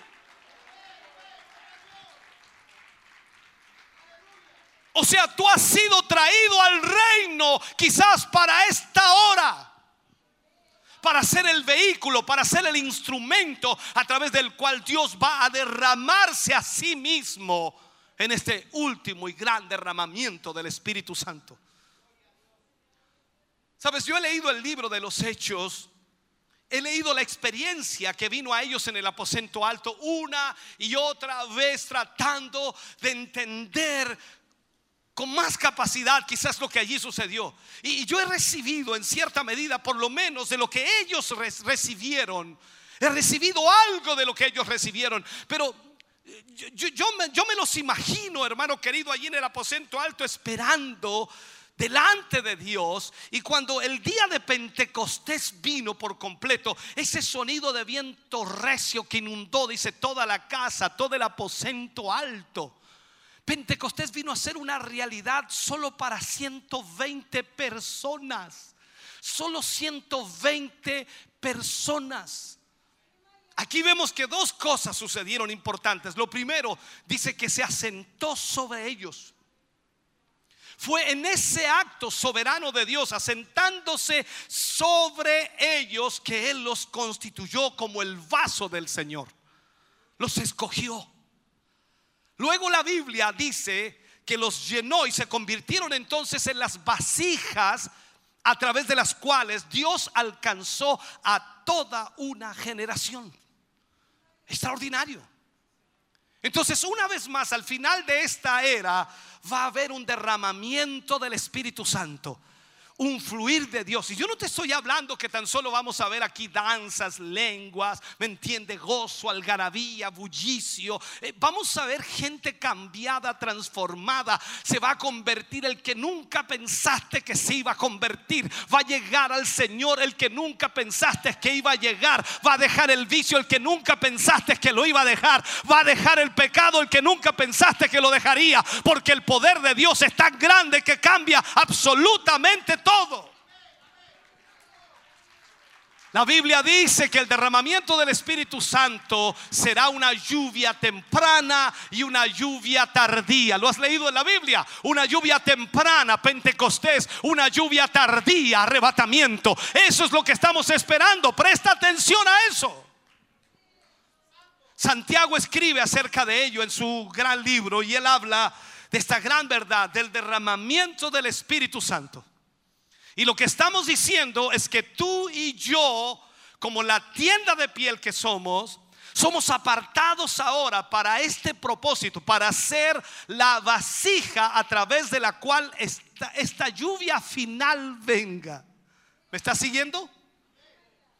Mira lo que dice Santiago, Santiago capítulo 5, versículos 7 y 8. Dice, por tanto hermanos, tened paciencia hasta la venida del Señor. Mira lo que está diciendo. Tened paciencia hasta la venida del Señor. Mirad cómo el labrador espera el precioso fruto de la tierra, guardando con paciencia hasta que reciba la lluvia temprana y la tardía. Tened también vosotros paciencia y afirmad vuestros corazones, porque la venida del Señor se acerca.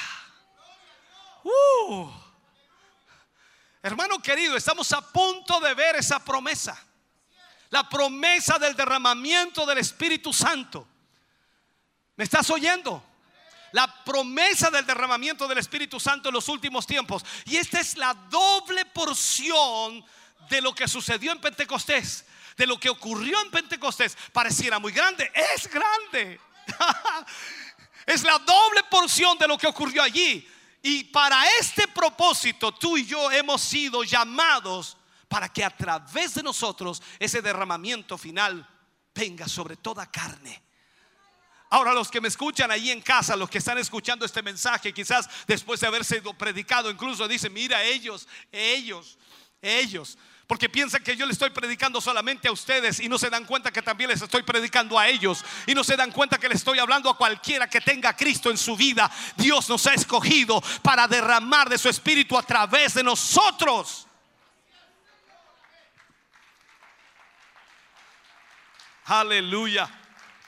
Déjame terminar si puedo. Es necesario que nosotros sepamos que cualquiera que ha elegido o que Dios ha elegido para tal propósito, sin duda tendrá un propósito por el cual vivir.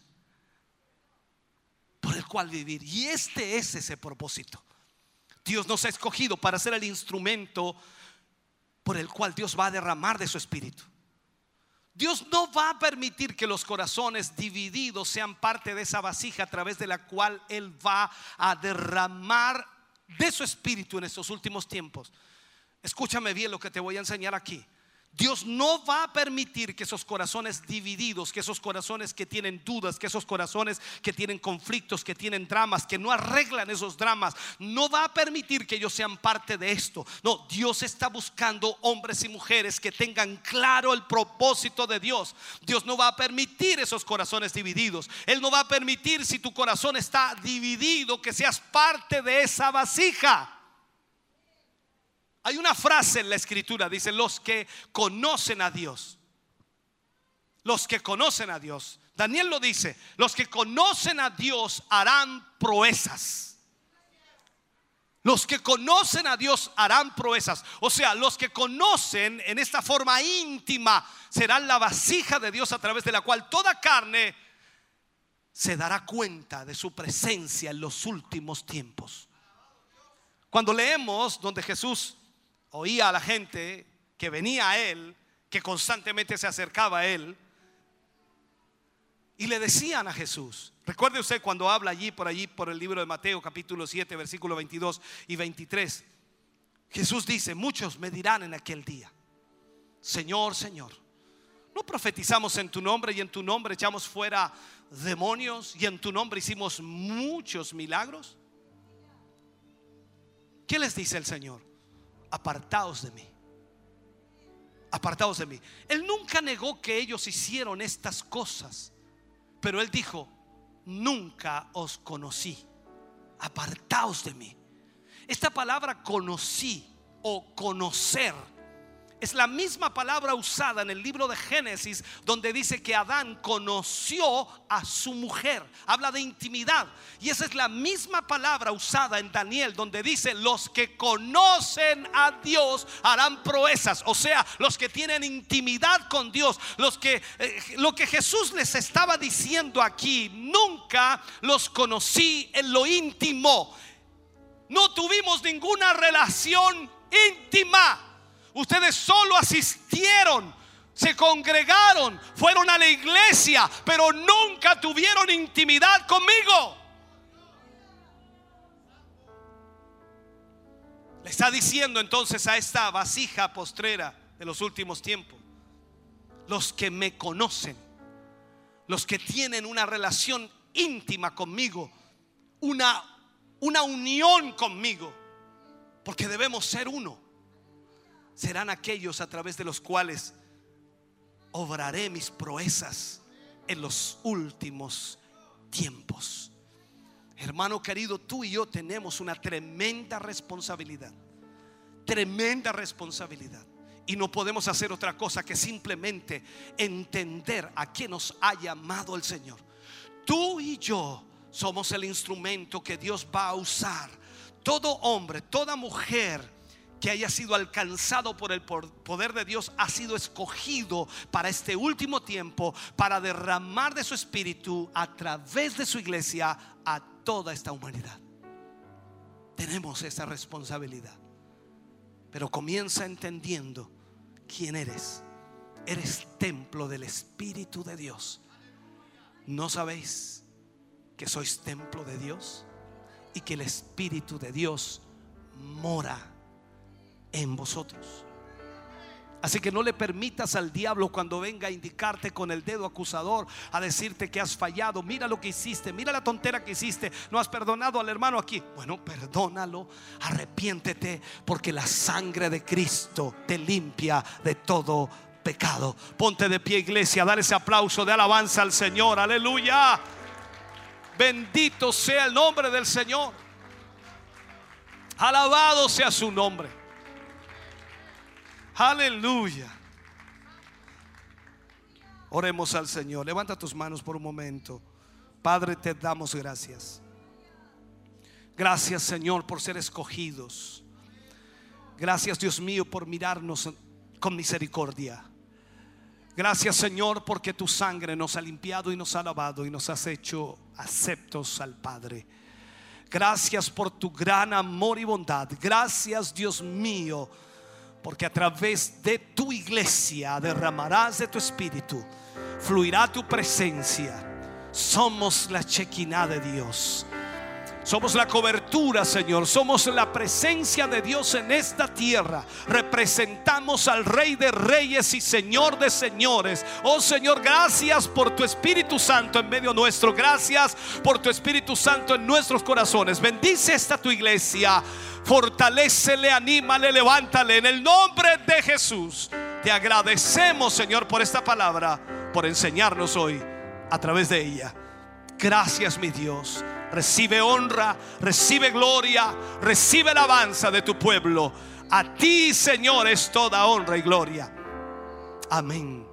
Y amén, Señor. Fuerte ese aplauso de alabanza al Señor. Adoramos a Dios por un momento. Aleluya.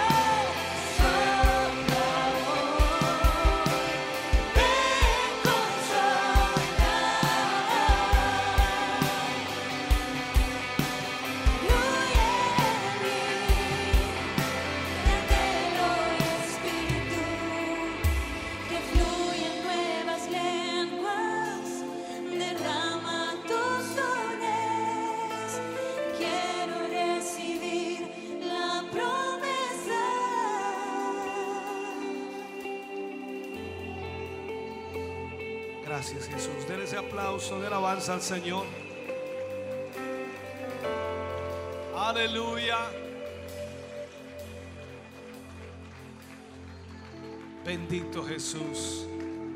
Gracias Señor Jesús.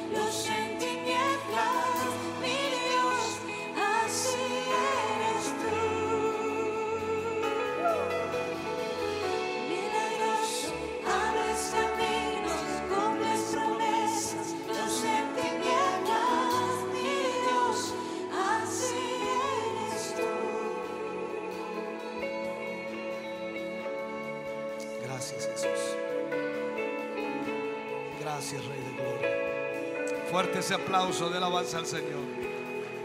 Aleluya.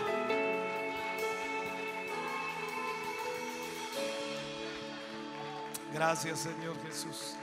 Puede sentarse, Dios, Dios le bendiga. Ya estamos culminando, si Dios así lo permite.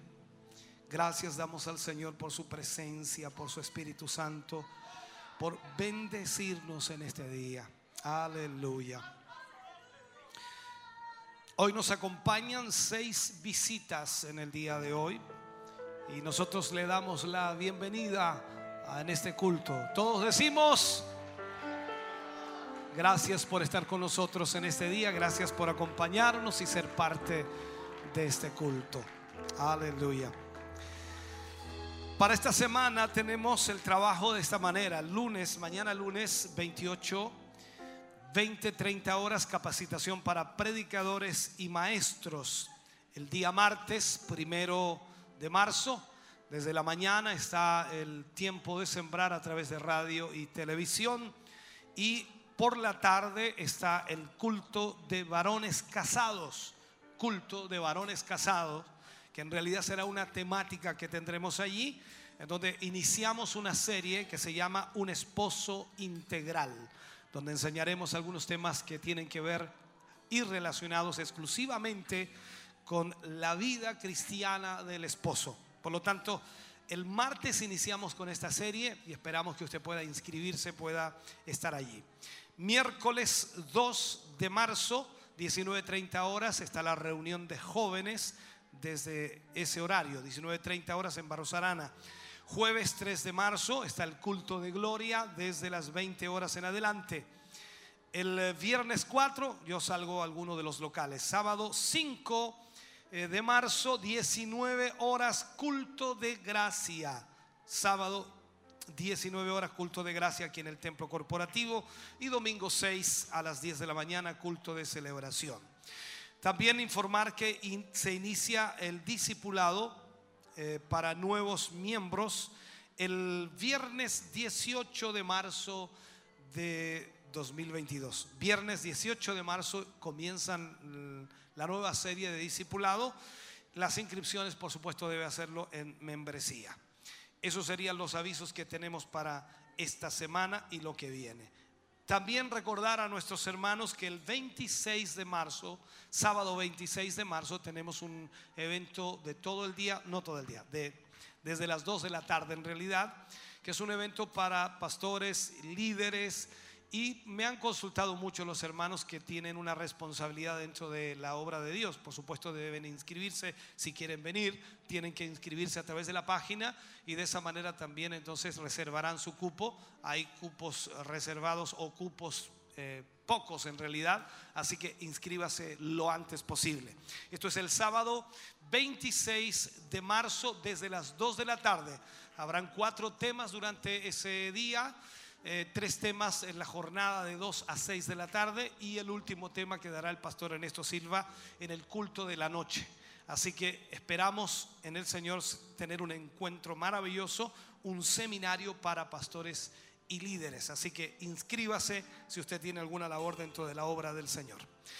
Bien, Vamos a estar orando para ya retirarnos a nuestros hogares, pero sin antes dejar de orar, no podemos dejar de orar en realidad por los jóvenes señoritas que van a estar entrando a clases en, esta, eh, en este año. Según la información, ellos vuelven a clases presenciales, por lo tanto debemos orar mucho más aún para que Dios les cuide, les proteja. Así que vamos a pedir a todos los jóvenes, señoritas, que están estudiando ya sea en básica, ya sea en media o también en la universidad, que puedan pasar aquí adelante. Y si hay profesores que van a estar entregando también la instrucción, también pueden pasar aquí adelante para que estemos orando por ustedes.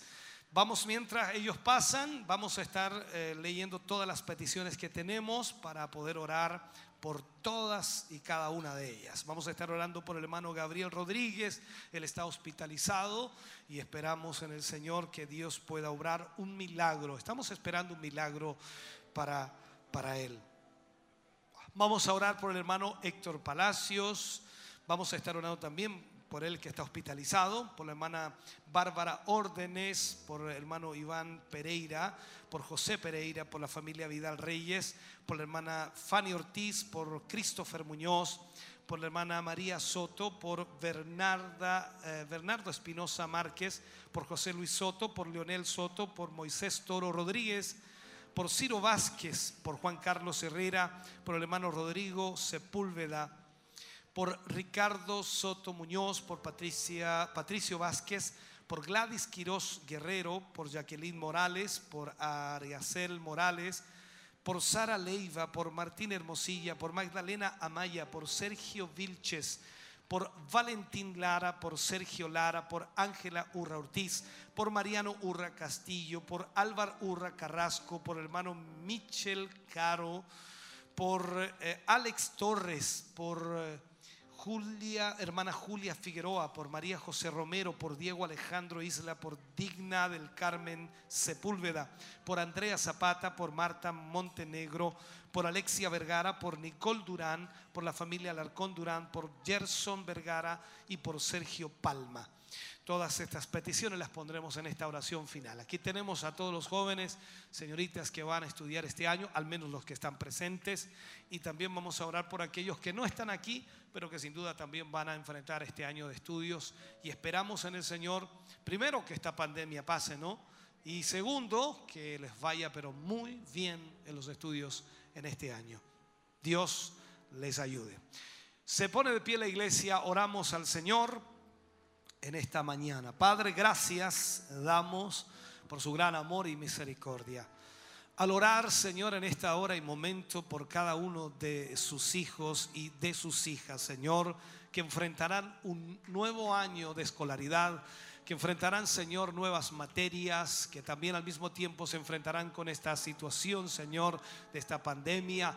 Yo te pido, Señor, tu protección, que les guardes, que les cuides, que les protejas que a través, Señor, de sus estudios tú puedas dotarle de sabiduría y de inteligencia, la capacidad, Señor, para memorizar, la capacidad para interpretar, la capacidad para poder entender. Señor, dales en esta hora, Señor, lo que ellos necesitan para enfrentar este año. Señor, gracias porque sé que tu mano estará sobre sus vidas, tú les ayudarás, Señor, y les protegerás. Así también por quienes tendrán que entregar, Señor, la instrucción, los profesores eh, entregarán la materia, Señor, y verán todo aquello. Dios mío, dales también esa sabiduría, esa inteligencia para poder llevar a cabo su labor. Señor, en el nombre de Jesús, oramos por sus vidas, oramos, Señor, por cada uno de tus hijos que está aquí adelante y por quienes no han podido llegar, no han podido estar hoy, Señor, pero que están en casa escuchándonos. Te pedimos pedimos, Señor, ayúdales. En el nombre de Jesús, sea tu mano protegiéndoles y guardándoles en todo este año. Señor, también presentamos ante ti todas las peticiones que hemos leído. Muchas de ellas, Señor, son urgentes, son situaciones muy difíciles, pero tal como tu palabra lo enseña, Señor, tú puedes hacerlo, tú quieres hacerlo. Él es el que sana todas nuestras dolencias, es el que perdona todas nuestras iniquidades. Señor, sea tu mano extendida sobre cada vida y corazón, Señor, y sana al enfermo, restaura la vida, Señor, de tus hijos. En el nombre de Jesús oramos y creemos, Señor, en esa bendición. Gracias, Dios mío. Ahora al retirarnos, nos vamos bendecidos nos vamos guardados en el hueco de tu mano, bajo tu bendición maravillosa y gloriosa, que es del Padre, Hijo y Espíritu Santo. Amén y amén, Señor. Ese aplauso, esa alabanza para el Señor. Dios les bendiga grandemente. Gracias por estar con nosotros en este día. Finaliza así nuestro culto de celebración de este día, domingo 27 de febrero. Damos gracias al Señor por poder haber eh, presenciado este culto. Eh, una bendición especial que Dios ha tenido para todos nosotros en este día. Gracias también a usted por su sintonía a través de todos estos medios de comunicación. Esperamos que Dios haya podido bendecir grandemente su vida y haya podido hablar de una forma especial. Eh, queremos ir allí a las plataformas en Facebook, donde está eh, también eh, nuestros hermanos y nos dejaron algunos de sus comentarios, de sus saludos. Allí eh, vamos a ver a nuestro hermano José Guajardo. Dios les bendiga, mis hermanos, viéndoles desde Quinquegua. Eh, también está eh, nuestro hermano Humberto Flores. Dios le bendiga, dice grandemente mi hermano. Saludo desde Nueva Aldea, nuestra hermana Lucy Esther. Ahí confirma también, gracias Señor, dice el hermano Julio Pinilla, dice desde Temuco. Muchas bendiciones para él, la hermana Verónica Villablanca. Dice la oración y al escuchar la palabra de Dios edifica nuestros corazones. La hermana Quilamán Hilda dice saluda a la familia Orellana Quilamán de Chillán, Dios les bendiga. Eh, la hermana Ruth dice, Ruth Ortega dice saludos queridos hermanos, que Dios bendiga a cada uno, en especial los hermanos que están detrás de todo el trabajo de la iglesia. Así como ellos, también mucho más desde Antofagasta, dice el hermano José Peña, saludos, bendiciones. A- eh, desde Rinconada de Cato, la hermana Marcela Rojas, eh, que se han conectado y nos han escrito, han dejado sus saludos, sus comentarios el día de hoy. Gracias damos al Señor por esta bendición, la cual hemos tenido el día de hoy. Y ya para ir finalizando, recuerde también todas eh, las fechas que tenemos durante esta semana.